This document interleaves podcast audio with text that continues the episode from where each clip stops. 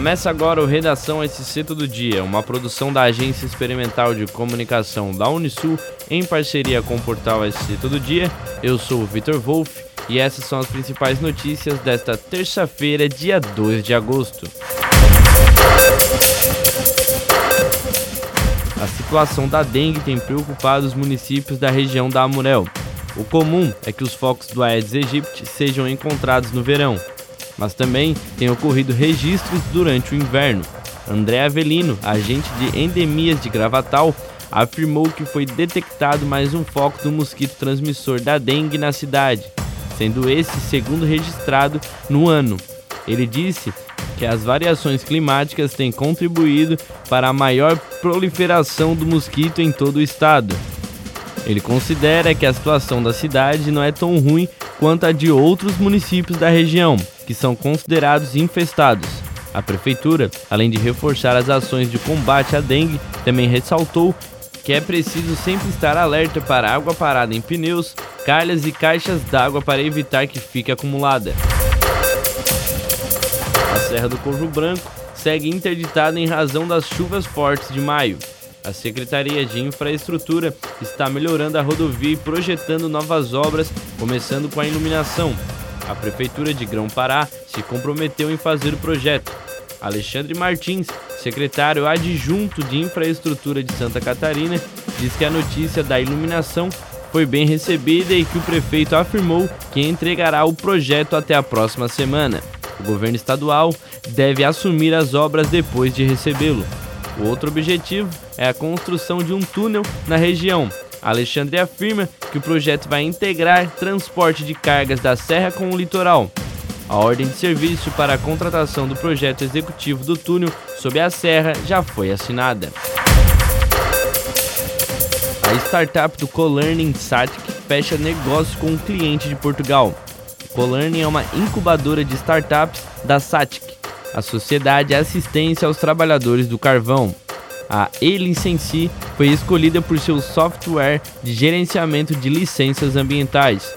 A plataforma facilita a organização de documentos para empresas de qualquer porte. De acordo com a engenheira ambiental e diretora financeira da Elicenci, Emily de Souza, o foco do software é a otimização do tempo para que o profissional possa focar em outras áreas. A empresa portuguesa encontrou a startup na internet e entrou em contato por e-mail. Depois de enviar a proposta, a Elicenci passou por um processo seletivo para prestar serviços a essa empresa. Com esse negócio, a startup entra em um estágio de validação para o mercado internacional. No último domingo, dia 31, foi realizada a seletiva tubaronense para escolher os atletas que irão representar o município na fase estadual dos Jogos de Santa Catarina na modalidade beach tennis. Na equipe feminina, as escolhidas foram Gisele Figueiredo e Juliana Rocha. Já na masculina, Newton Matos Filho e Fernando Furgueste. A fase estadual acontecerá em Rio do Sul entre os dias 17 e 26 de novembro. À frente da equipe está o treinador Guilherme Souza da Silva, que recebe benefício do Bolsa Técnico. Esta é a primeira vez que a Cidade Azul estará disputando a fase estadual.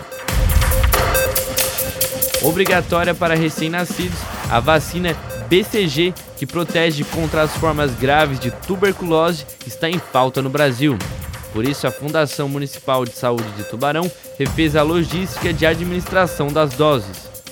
A coordenadora de imunização de Tubarão, Chayenne Salvador, afirmou que, aspas, recebemos a informação do Ministério da Saúde do desabastecimento da dificuldade de aquisição. Então, em todo o país, foi mudada a logística. Cada frasco contém em média de 13 a 20 doses. Depois de aberto, tem validade de 6 horas. Nossa demanda é de cerca de duas crianças por dia, então acabávamos precisando descartar as outras doses do frasco. Fecha aspas. As aplicações da vacina BCG serão realizadas nas segundas, quartas e sextas-feiras, das 8 da manhã até o meio-dia, na sala de vacina na Policlínica Central. De acordo com o Ministério da Saúde, a cota de distribuição da vacina BCG para os estados foi reduzida em 50% devido às dificuldades no processo de aquisição, compra, desembaraço alfandegário e autorização pela Anvisa para a entrada do produto no país. Após o surgimento de boatos que indicavam um possível ataque a uma unidade escolar de Tubarão, nesta segunda-feira, dia 1, a Fundação Municipal de Educação divulgou uma nota afirmando que os rumores não eram verídicos. A prefeitura informou que nenhuma escola foi invadida, mas ainda assim a diretora do Centro de Educação Infantil, Brás Fernandes, registrou um boletim de ocorrência onde relatou ameaças que chegaram a seu conhecimento. Segundo a nota do município, a Polícia Militar já teria interrogado um suspeito na tarde desta segunda-feira. Como precaução, a Fundação Municipal de Educação solicitou que a Guarda Municipal de Tubarão efetue rondas nas localidades da Guarda Margem Esquerda e Bom Pastor, o que está ocorrendo desde o início da tarde desta segunda-feira. Para mais notícias, acesse o portal SC Todo Dia. Até o próximo episódio.